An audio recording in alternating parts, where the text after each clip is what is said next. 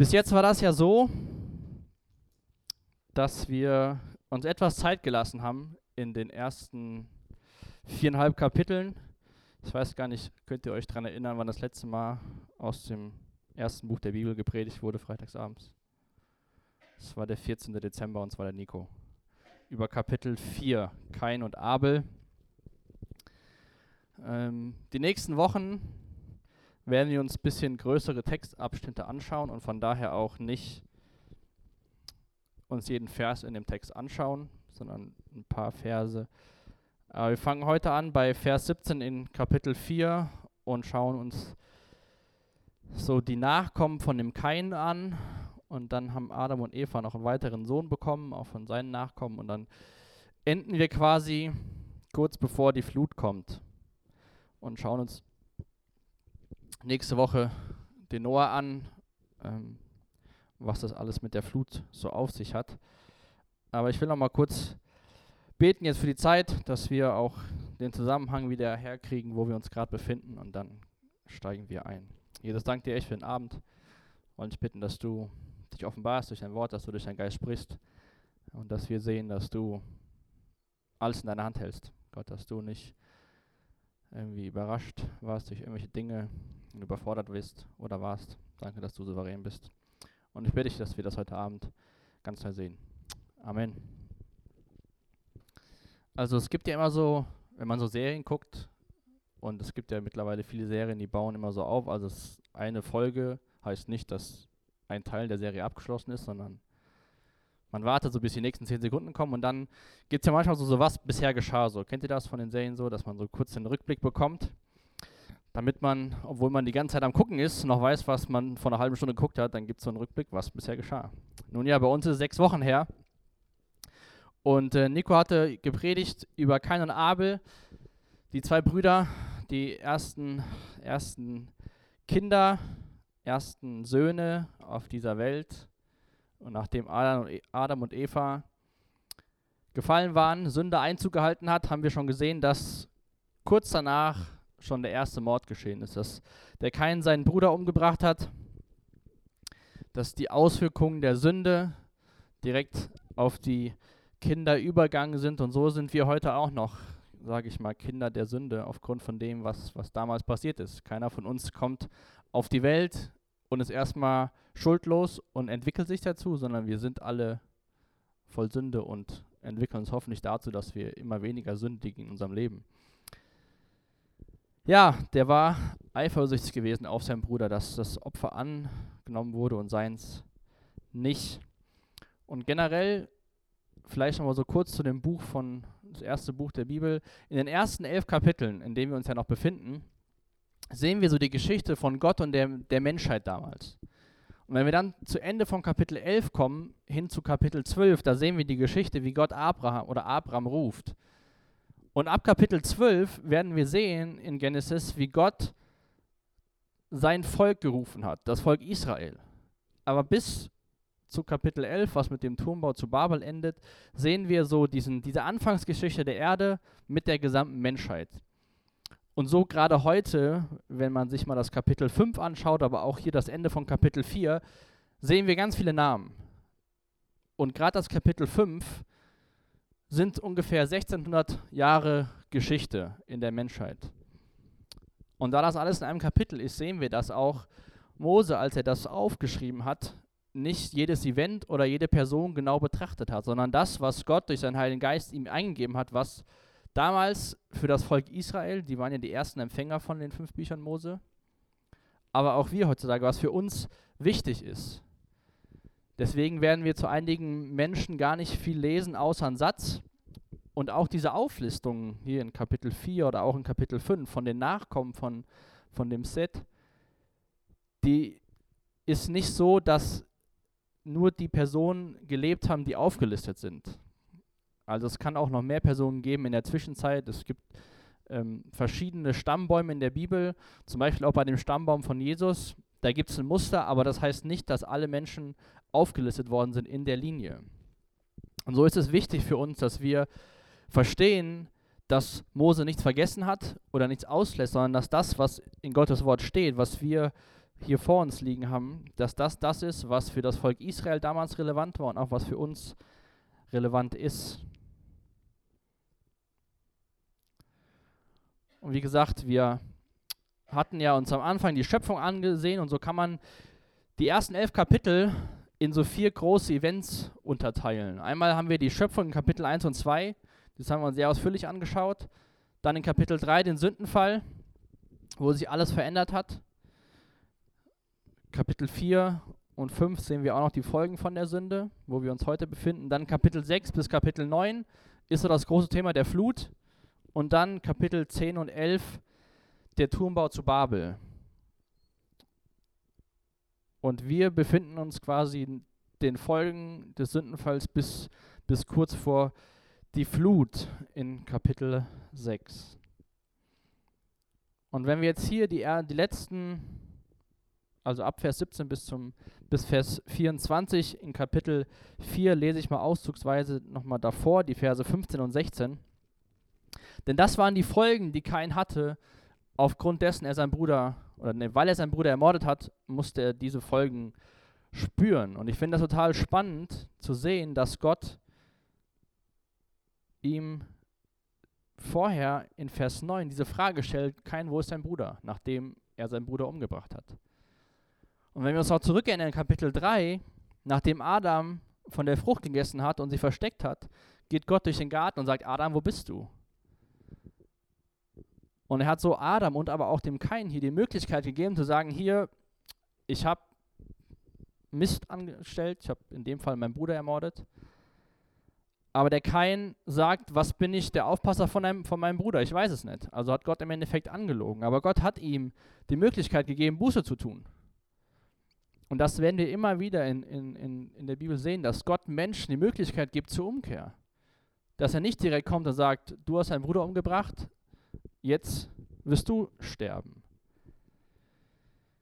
Aber Kain, wie gesagt, ist auf dieses Angebot nicht eingegangen und dann lesen wir in Vers 15 und Vers 16 aus Genesis 4, was die Folgen dann waren.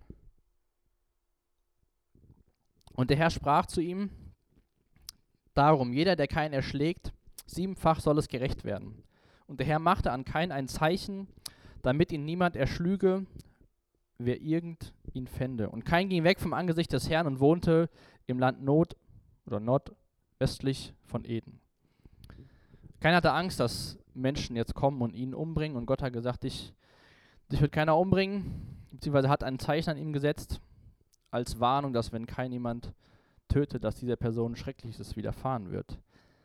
Aber dann lesen wir davon, dass er wegging vom Angesicht des Herrn, vom, vom Angesicht Gottes und wohnte im Land Not. Dieses Land Not, dieses Wort bedeutet umherirren. Das heißt, kein ist sozusagen in der Wildernis umhergeirrt, keine Gemeinschaft mehr mit Gott. Die Strafe für Kain war nicht der sofortige Tod, sondern es war Ausgrenzung. Und da im Niemandsland steht in Vers 17, und Kain erkannte seine Frau, und sie wurde schwanger und gebar Hanoch. Und er baute eine Stadt und benannte die Stadt nach dem Namen seines Sohnes Hanoch. Fragt euch wahrscheinlich, wo kommt die Frau her? Ziemlich, ziemlich sicher ist das eine Schwester von ihm gewesen. Adam und Eva waren die ersten Menschen, da musste sich erstmal eine Bevölkerung ähm, bilden. Und es war damals noch so, ich habe das auch ähm, mir ein bisschen genauer durchgelesen, dass was heute ist es ja nicht mehr möglich, dass man mit seiner Schwester ähm, auch dann Kinder bekommt, wegen Inzucht, aber damals war das noch sozusagen so frisch, die Familie, die, diese Menschheit, dass es noch kein Problem war. Und irgendwie musste die Menschheit ja anfangen. Also ich meine, Adam und Eva, da gab es keinen Paul und Eva noch und die wieder Kinder brachten, sondern alles stammte von einer Familie ab. Aber das ist das Letzte, was wir von dem Kain lesen. Dass er seine Frau erkannte, Kinder, ein Kind bekam und eine Stadt baute nach dem Namen des Kindes. Die, Gesch die Geschichte von Kain, zumindest das, was wir in der Bibel lesen, endet hier. Das Einzige, was wir noch lesen in den nächsten Versen von seinen Nachkommen, lesen wir, wer wen geboren hat und wer wen zeugte. Und dann gibt es noch einen, ein Nachkommen, ist der Enkel von Kain, der Lamech. Der hat drei Kinder bekommen, von denen lesen wir hier in Vers 20, Vers 21 und Vers 22. Und diese drei Kinder, einmal Jabal, der wurde so mit einer der ersten Hirten oder ersten Bauern.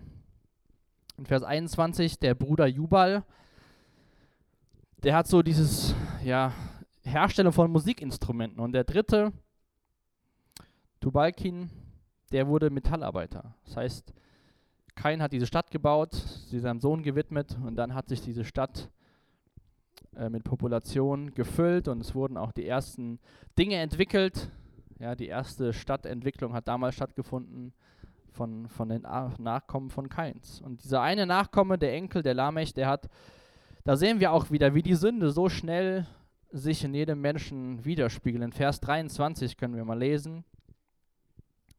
Lamech ist die erste Person, die zwei Frauen hat, nachdem Gott Adam und Eva gesagt hat, ein Mann, ein Mann und eine Frau, geht es hier schon los, dass der siebte Nachkomme Adams sozusagen von der Generation, die siebte Generation nach Adam schon zwei Frauen hat. Und da lesen wir, und Lamech sprach zu seinen Frauen Ada und Zilla, hört meine Stimme, Frauen Lamechs, horcht auf meine Rede. Ein Mann erschlug ich für meine Wunde, ein Jüngling für meine Strieme. Das heißt auch hier, er prahlt damit, dass er einen Mord begangen hat, für, ein, für eine Wunde, die ihm zugefügt worden ist. Und dann wird er ziemlich stolz und sagt, wer kein siebenfach geächt wird, das war ja das, was Gott gesagt hat, wenn kein jemand was macht, diese Person wird, wird dann wird kein siebenfach geächt, so Lamech 77-fach. Das heißt, er hat das, was, was er wahrscheinlich von seinem Urgroßvater gehört hat, auf sich übertragen. Naja, auf jeden Fall sehen wir einfach nur hier, wie diese Menschheit relativ schnell den Bach hinuntergeht. Wir sehen, es brauchte nicht lange vom Sündenfall, wo wir ganz klar sehen, dass der Mensch die eigenen Wege geht. Und ich glaube, das kennen wir auch. Wie oft wollen wir unseren eigenen Weg gehen und nicht den Weg Gottes? Vielleicht endet das nicht so oder hoffentlich nicht so wie, bei, wie hier, dass auf einmal hört man nichts mehr. Aber Jetzt versetzt euch mal in die Lage von Adam und Eva zu dem Zeitpunkt. Kain hat den Bruder Abel umgebracht. Kain irrt umher im Nimmernsland in der Wüste, hat eine Stadt gebaut. Und ich weiß nicht, was Adam und Eva so dachten. Wir wissen, bekommen auch von, von der Bibel keine weiteren Infos, aber wir wissen aus Genesis 3, Vers 15, dass Gott ja Eva versprochen hat, dass ihr Same den Teufel im Endeffekt zerstören wird. Ich weiß nicht, ob Evas Hoffnungen hier schon völlig verflogen waren. Der eine Bruder, wie gesagt, war tot und der andere irrte umher. Und dann können wir mal Verse 25 und 26 aus Kapitel 4 uns anschauen, beziehungsweise erstmal den Vers 25. Nachdem es in diesem Kapitel 4 nur um die beiden Brüder geht, kommt jetzt wieder Adam und Eva ins Spiel. Und zwar lesen wir da, und Adam erkannte seine Frau wiederum und sie gebar einen Sohn und gab ihm den Namen Seth. Denn Gott hat mir ein Nachkommen gesetzt, anstelle Abels, weil keinen erschlagen hat. Eva hat sich gefreut, dass Gott nochmal Nachkommen geschenkt hat. Nach der Geburt von Abel, nach dem ersten Sohn, hat Eva gesagt, ich habe einen Mann erworben mit dem Herrn. Hier, nachdem sie Seth geschenkt bekommt, sagt sie, Gott hat mir einen anderen Nachkommen gesetzt. Das heißt, sie hat sofort erkannt, dass es ein Geschenk Gottes ist. Dieser Sohn, den sie Seth nannte. Und Seth bedeutet äh, der Name ernannt bzw. erwählt. Wir werden, wenn ihr euch das Kapitel 5 mal anschaut, das werden wir uns heute Abend nicht durchlesen, das ist eine ganze Generationenauflistung von den Nachkommen von Seth. Und in Seth ist im Endeffekt, wenn man das durch die ganze Bibel hindurchschaut, ist das die Linie, wo Jesus Christus herkommt.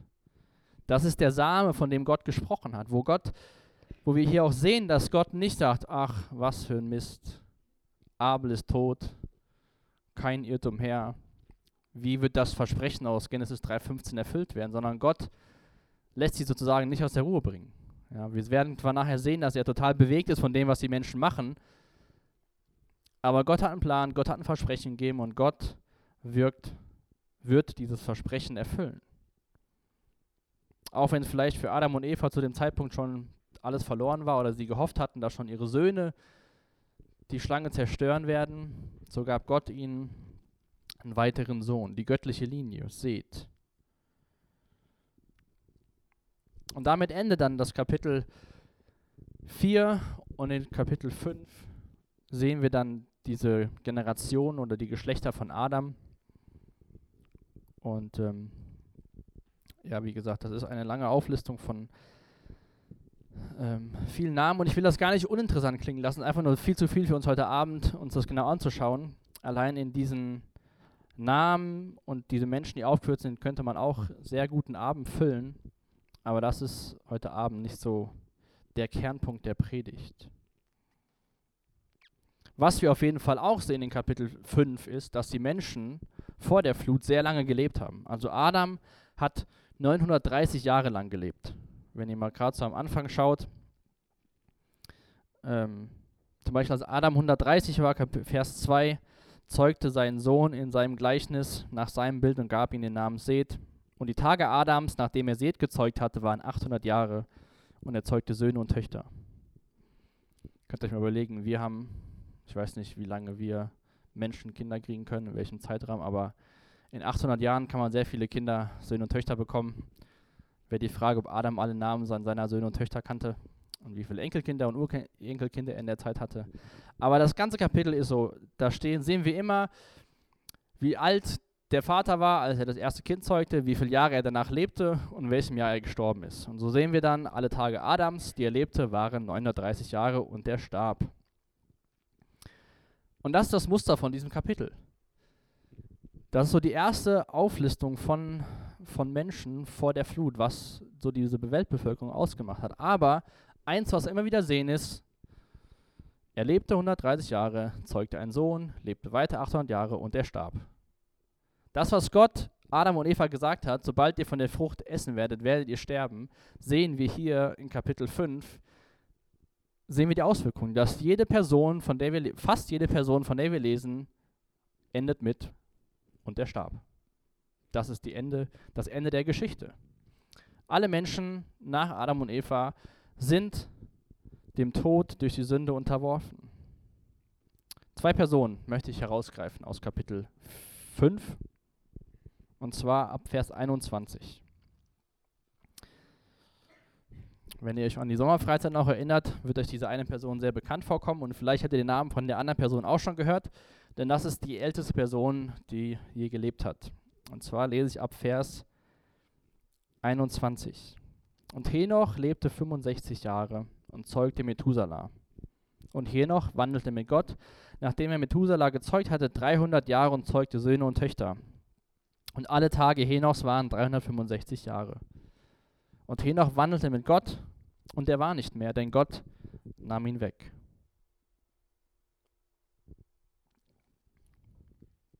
Die einzige Person, wo es nicht damit endet und er starb.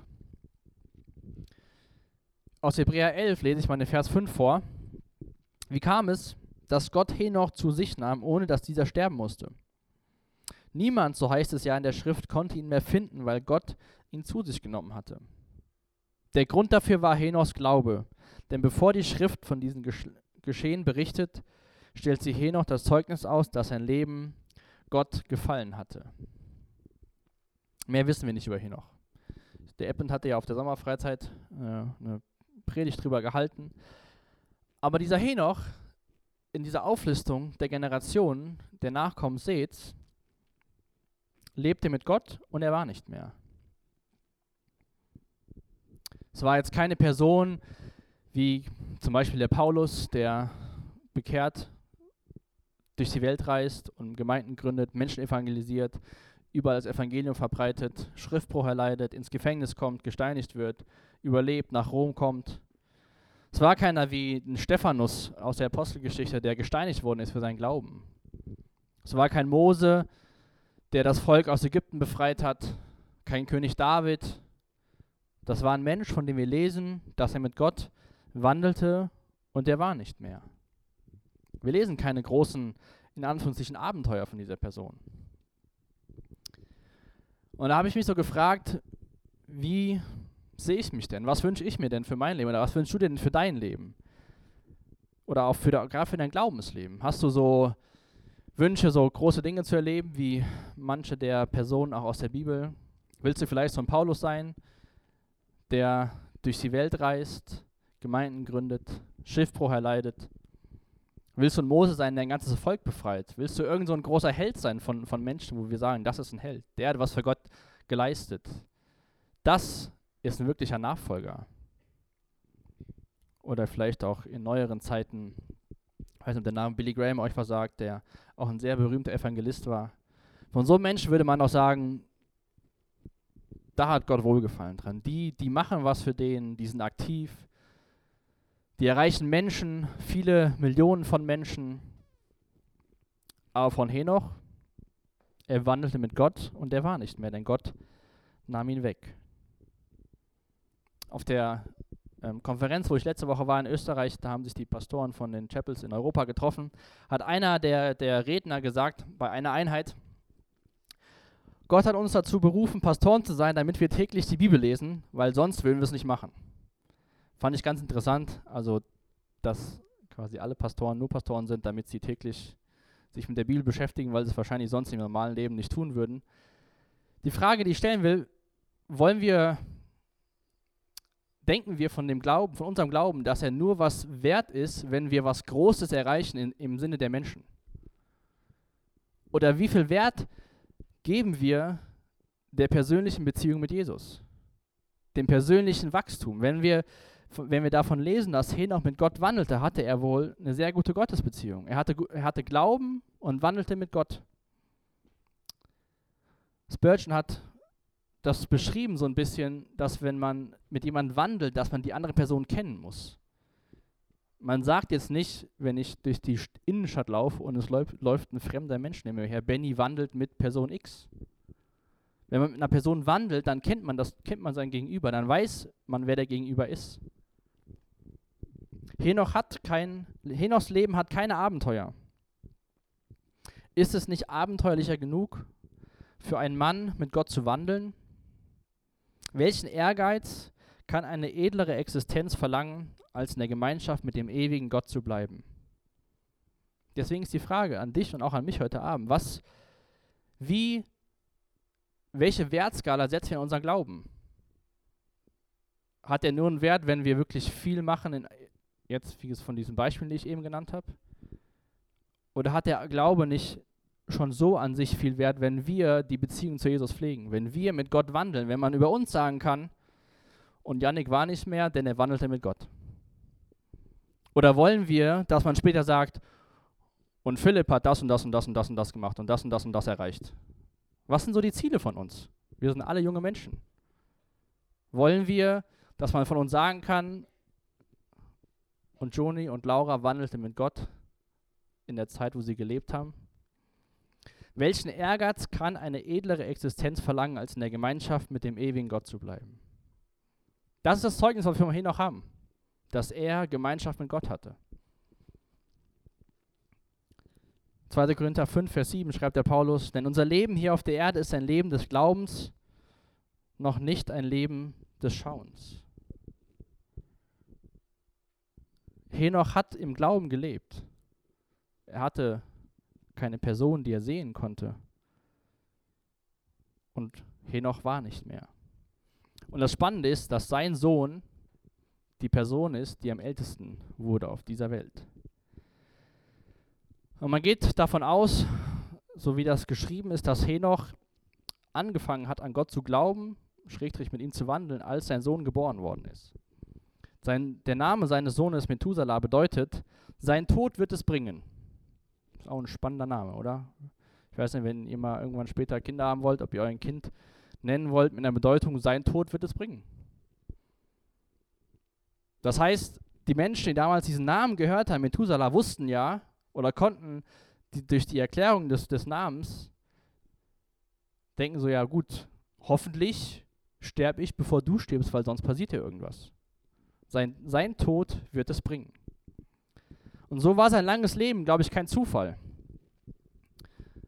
Sondern es war, war Gottes Gnade, denn in dem Jahr, als Methuselah, Methuselah starb, kam die Flut. Das heißt, die Menschen hatten im Endeffekt 969 Jahre, sich auf diese Flut, auf das Ereignis, seinen Tod wird es bringen, vorzubereiten.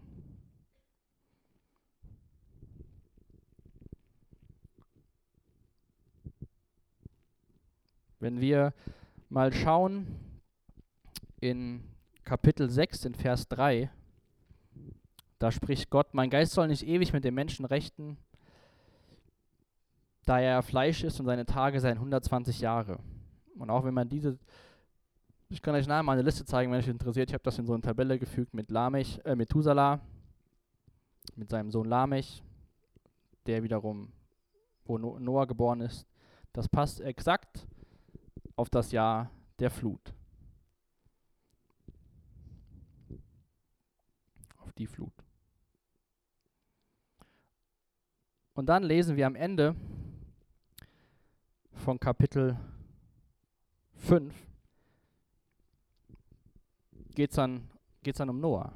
Er ist sozusagen das Ende von dieser Generationenauflistung. Und zwar ist es in Vers 28 und Vers 29, wo wir davon lesen, dass Noah geboren wird. Aber bevor wir uns mit dem Noah beschäftigen für heute, möchte ich gerne, uns, dass wir uns die ersten äh, acht Verse aus Kapitel 6 anschauen. Denn das ist so der Zustand der Welt vor der Flut. Das heißt, diese, diese ganzen Namen aus Kapitel 5, diese 1600 Jahre Geschichte sind vorüber. Wir lesen nur, wer wen geboren hat von diesen zehn Generationen wo noch dabei war, wo Methuselah dabei war als ältester Mensch auf der Welt. Und dann lesen wir, dass am Ende Lamech Noah zeugt. Und das ist ja die nächste Person, wo wir einen genaueren Bericht bekommen aus der Bibel. Das heißt, diese andere Person, was ich, was ich zur Anleitung sagte, das, da lesen wir nicht mehr drüber. Und das ist einfach nur als Information da. Aber wie gesagt, es ist sehr spannend, sich solche Sachen anzuschauen, auch wenn das vielleicht wie eine langweilige Geschichtshistorie ansieht. Ähm, aber hier, Anfang von Kapitel 6, sehen wir den Zustand der Welt vor der Flut. Da sehen wir, warum Gott sich dazu entschieden hat, diese Erde für immer zu verändern. Ich habe eben den Vers vorgelesen aus, Vers, aus Kapitel 6 in Vers 3, wo Gott sagt, mein Geist soll nicht ewig mit den Menschen rechten, da er Fleisch ist und seine Tage seien 120 Jahre. Und warum gibt, der, warum gibt Gott den Menschen noch 120 Jahre? Schaut mal in Vers 6, Kapitel 6. Und es reute den Herrn, dass er den Menschen gemacht hatte auf der Erde und es schmerzte ihn in sein Herz hinein.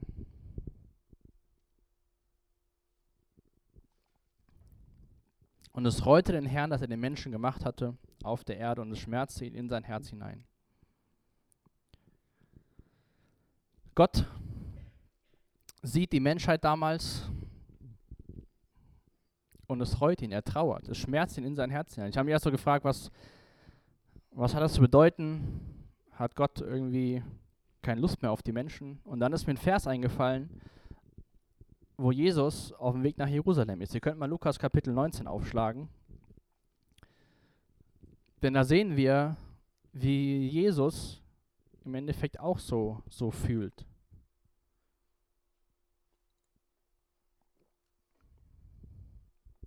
In Lukas Kapitel 19, der Vers 41 lesen über Jesus, als er auf dem Weg nach Jerusalem ist und als er sich der Stadt und als er sich näherte und die Stadt sah, weinte er über sie. Dann geht es da weiter in dem Text, was, warum er weint und ähm, im Endeffekt trauert über die Stadt. Aber warum schmerzt es Gott? Warum reut es ihn, den Menschen gemacht zu haben? Könnte man die Frage stellen, warum hat denn Gott überhaupt den Menschen geschaffen, wenn er wusste, dass es so wird? Oder? Wenn Gott den Menschen geschaffen hat, und wenn wir davon, wenn wir, wenn Gott allwissend ist, dann wusste er doch, was passiert. Warum hat er denn den Menschen geschaffen? Warum hat er uns geschaffen? Wenn er sagt, und, es, und wenn wir davon lesen, dass es ihn reute, den Menschen geschaffen zu haben. War das seine Intention bei der Schöpfung, dass er einige tausend Jahre später sagt, und es reut mich? Ich glaube nicht, dass das der Fokus ist, was uns die Bibel über Gott hier sagen will, dass er denkt so, ach Mist, was habe ich denn da gemacht? sondern dass wir sehen, dass Gott ja ich, äh, ihn schmerzt das. Natürlich hat er die Menschen so geschaffen, wie wir sind. Er hat uns geschaffen, dass wir Entscheidungen treffen können. Ich habe das damals in Kapitel 1 und 2 gesagt, es war ein hohes Risiko von Gott, uns Menschen zu schaffen, so wie wir sind. Als Wesen, die ihm gleich sind, als Wesen, die gestalten, denken können, als Wesen, die Entscheidungen treffen können, als Wesen, die nicht nur wie die Tiere nach irgendwelchen Instinkten, weil die Glocke klingelt, zum Essen laufen, unser Mund sabbert. Natürlich war sich Gott dessen Risiko bewusst. Aber Gott wollte doch auch ein Gegenüber, mit dem er echte Beziehungen leben kann. Gott wollte doch Menschen wie ein Henoch, wo man sagen kann, er wandelte mit Gott und war nicht mehr. Was bringt es, wenn Gott ein Wesen schafft, was an seiner Nase tanzt? Gott wollte diese echte Beziehung mit dem Menschen und da musste er uns so schaffen, wie er uns geschaffen hat. Dass wir sagen können, jawohl, ich glaube, was du in deinem Wort offenbarst. Ich meine, Gott lesen wir, dass sie ihn schmerzte. Er hat seinen Sohn auf diese Erde gesandt, um diese Beziehung wiederherzustellen, damit er sagen kann, herzlich willkommen zu Hause, mein geliebtes Kind. Dadurch, dass Satan Eva verführt hat, hat, hat Satan nicht Gott völlig aus der Bahn geworfen und dachte, ach Mist, was denn hier passiert?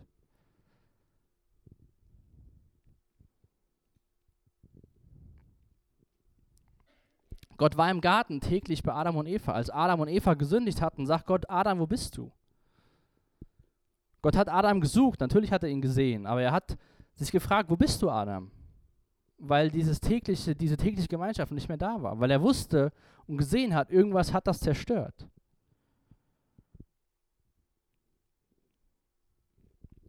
Und doch ist es sehr auffällig, dass, dass, Gott, dass Gott Kummer und, und Schmerz in seinem Herz hat über die Menschen. Aber er war auch nicht, die Schöpfung oder seine Welt war nicht außer Kontrolle. Es war nicht so, dass Gott irgendwie da steht und, aha, was passiert jetzt und hier und da und. Nein, wir sehen das gleich in Vers 8, dass Gott alles unter Kontrolle hat. Aber wir sehen hier einen persönlichen Gott, der persönliche Beziehungen zu Menschen haben will. Den es reut, den es schmerzt, wenn es uns nicht gut geht. Gott wusste, dass sich Dinge so entwickeln würden. Von uns hat jetzt hier keiner Kinder, aber ich glaube, jeder, jedes Elternteil, ob Vater oder Mutter, könnte sagen, dass sie wussten, dass irgendwann mal was, dass sich das Kind verletzen wird. Ich habe als kleines Kind mit beiden, beiden Händen schön auf den Herd gefasst. Und hätten meine Eltern sagen können, ja gut, wir wussten irgendwann, machst du was Dummes oder hatten sie mit, Mitleid, Mitgefühl. Hat es ihnen auch wehgetan, wenn ein kleines Kind mit zwei verbrannten Händen da steht und sagt, High Five. Und so, natürlich hat Gott das Kommen sehen sozusagen. Aber trotzdem hat er Mitgefühl und hat gesagt, Mann, was machen die denn da? Aber wie gesagt, gleich in Vers 8 sehen wir, dass, dass Gott nicht gedacht hat, ach, was machen die da? ich habe keine Ahnung, was ich tun soll, lassen wir es mal laufen. Und ich glaube, wenn wir uns jetzt die Verse, ich springe ein bisschen zwischen den ersten acht Versen aus Kapitel 6, aber wenn wir uns die Verse anschauen, sehen wir, glaube ich, einen guten Vergleich von der damaligen Welt und unserer Welt heutzutage, auch wenn das viele tausend Jahre vor uns war. Und danach kam die Flut und die Welt wurde anders. Aber ich habe ja eben schon, haben wir davon gelesen, von Adam unter anderem, dass er 800 Jahre lebte und Söhne und Töchter zeugte. Und es gibt Menschen, die sich die Zeit nehmen und durch die Generation in Genesis 5 gehen und so ein bisschen hochrechnen, wie viele Menschen damals zu der Zeit von Noah lebten, zur Zeit vor der Flut. Und auf jeden Fall war es eine sehr große Weltbevölkerung, Einige gehen von einer Milliarde Menschen aus, andere aber auch von wesentlich mehr als einer Milliarde Menschen. Manche sagen sogar sechs bis sieben Milliarden, also knapp von dem, was wir heutzutage haben. Aufgrund von der Lebenszeit der Menschen, vielen Kindern und Enkelkindern und so weiter und so fort. Zum Vergleich zur Zeit, als Jesus auf der Erde war, also vor 2019 Jahren, ein bisschen weniger, betrug die Weltbevölkerung ca. 250 Millionen Menschen. Im Jahre 1804 wurde die Grenze von einer Milliarde Menschen wieder erreicht. Danach hat es 123 Jahre gedauert, dann hat sich die Zahl verdoppelt, wir hatten wieder 2 Milliarden Menschen. Und dann 33 Jahre später, im Jahr 1960, hatten wir 3 Milliarden Menschen. Und es wird vermutet, dass im Jahre, ich meine 2050, ich habe mir das irgendwie nicht aufgeschrieben, circa 9 Milliarden Menschen auf dieser Erde leben. Das heißt, Gott hat ja auch den Menschen den Auftrag gegeben, seid fruchtbar und vermehret euch. Das hatte bis zu Noahs Zeiten ganz gut geklappt. Viele Jahre haben die Menschen gelebt, viele Zeit zum Kinderkriegen. Danach sehen wir ganz klar, auch das werden wir auch sehen, dass nach der Flut Menschen nicht mehr so lange gelebt haben als wie vor der Flut und dass es da länger gedauert hat. Aber wir sind wieder sehr, sehr gut bevölkert auf dieser Erde. Und dann schauen wir uns jetzt mal an die Verse 1 und 2. Ich will davor sagen, dass das mit die schwersten Verse im Alten Testament sind, um genau zu sagen, was das bedeutet. Aber wir schauen sie uns mal an. Genesis 6, Vers 1. Und es geschah, als die Menschen begannen, sich auf der Fläche des Erdbodens zu mehren und ihren Töchtern und ihnen Töchtern geboren wurden. Da sahen die Söhne Gottes, dass die Töchter der Menschen schön waren. Und sie nahmen sie zu Frauen, dass sie irgend erwählten. Und die große Frage, die die Menschen beschäftigt, ich weiß nicht, ob die Frage dich beschäftigt, aber so viele Theologen, wer sind die Söhne Gottes? Und wer macht damit wem Kinder? Ich habe mir da die Woche mehrere Sachen zu durchgelesen und habe mir meine Gedanken gemacht und ich habe keine, ich habe keine Meinung, wo ich sage, das ist richtig und das ist falsch, aber ich habe mir meine Meinung gebildet, aber ich behaupte nicht, dass das die allwissende Wahrheit ist. Und ich glaube, das geht überhaupt nicht bei diesen Versen, weil wir waren nicht da, wir haben nur den Text. Vielleicht hat das Volk Israel, die die Verse zuerst bekommen haben, das viel besser verstanden.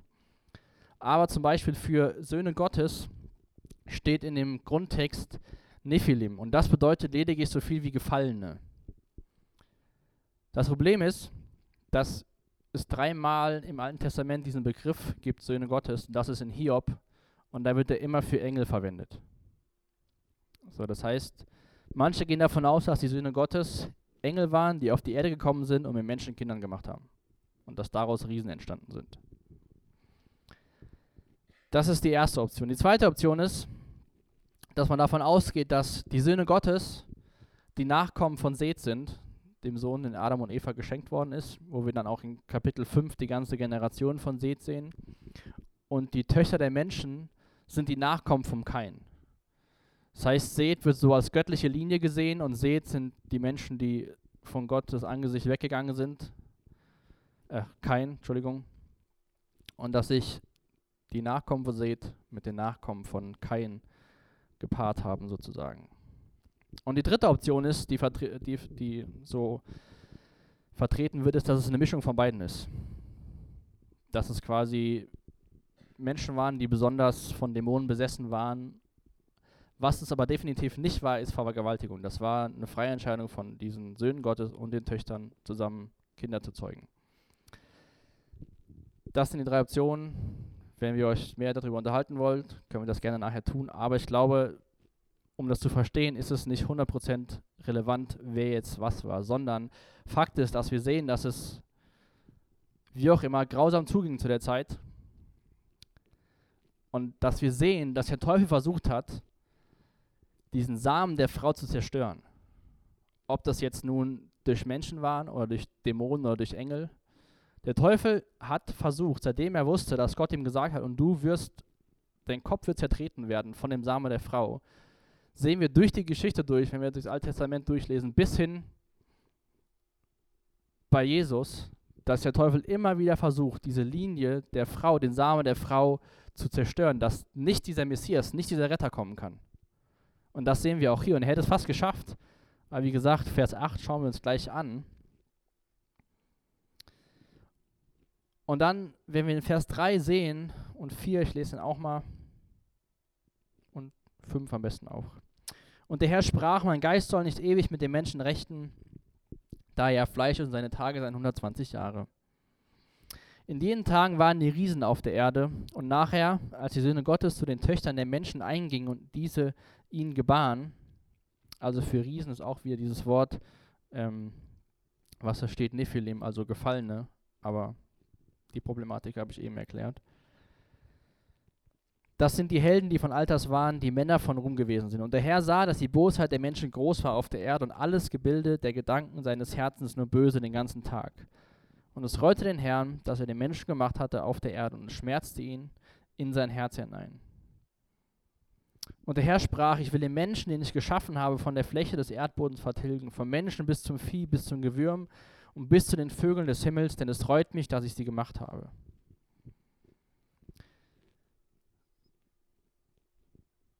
der Zustand der Welt war grauenvoll.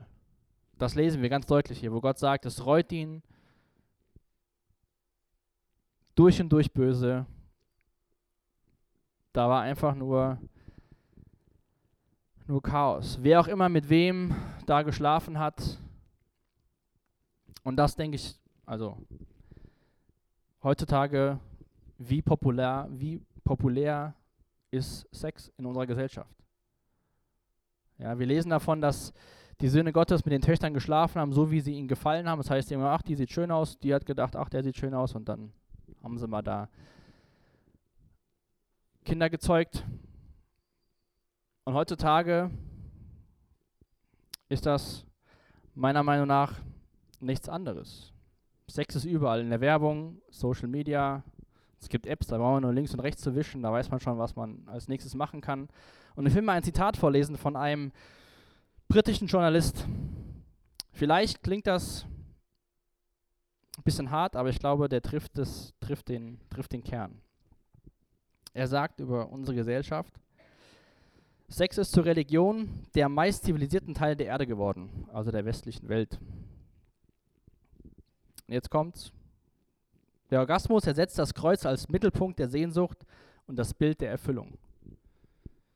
Das ist das, was, wenn wir uns die, die Werbung anschauen, die Nachrichten anschauen, TV, Film oder Serien, überall ist das so das, was man erreichen muss.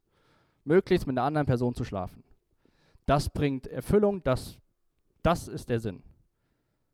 Ja, und das ist bei uns in unserer Hosentasche heutzutage.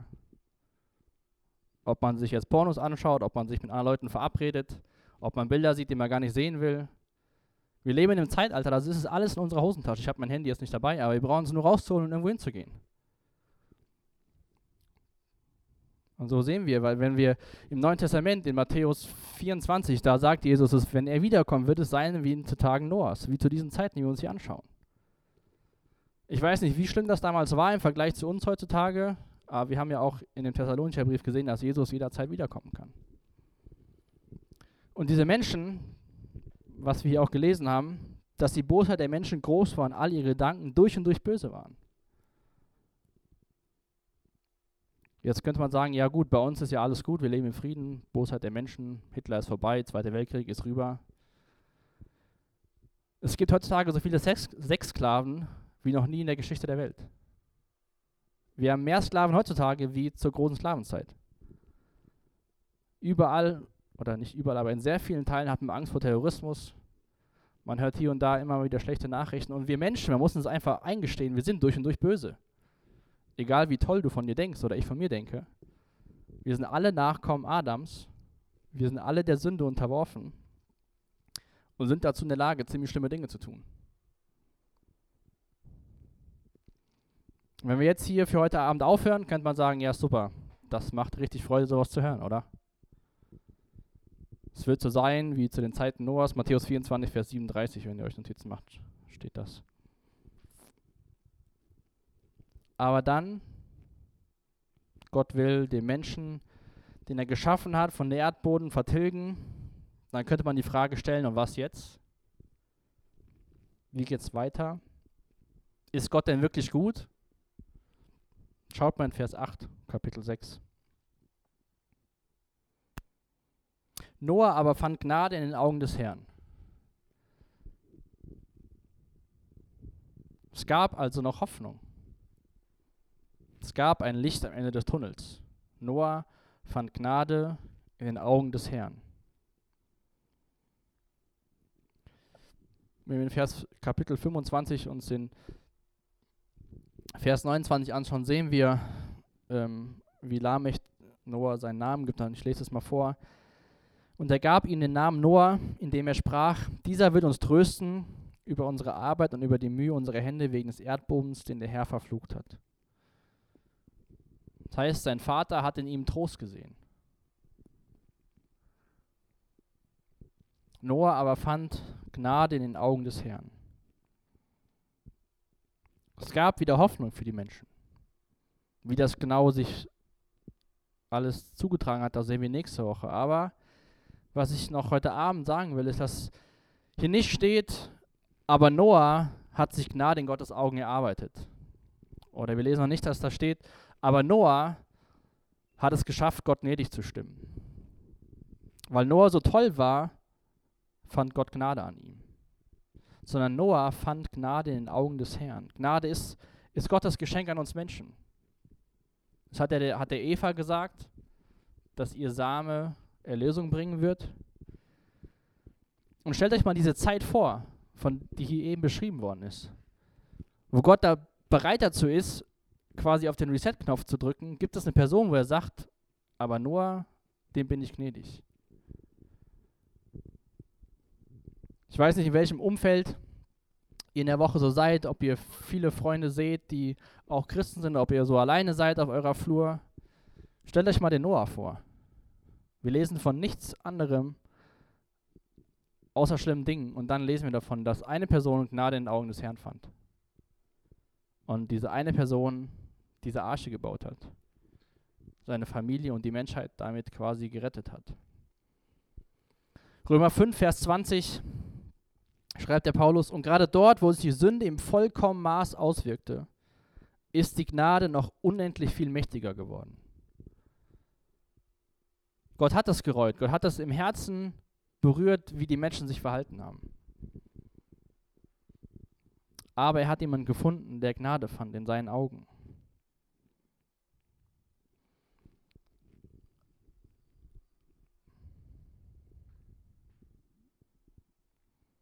Und so ist das vielleicht nicht so der Text, der die meisten direkten praktischen Anweisungen für unser Leben gibt, aber ich glaube, wir sehen ganz gut, wie schnell sich damals schon die Sünde ausgebreitet hat und wie sie die ganze Menschheit infiziert hat von Bosheit und Schlechtigkeit.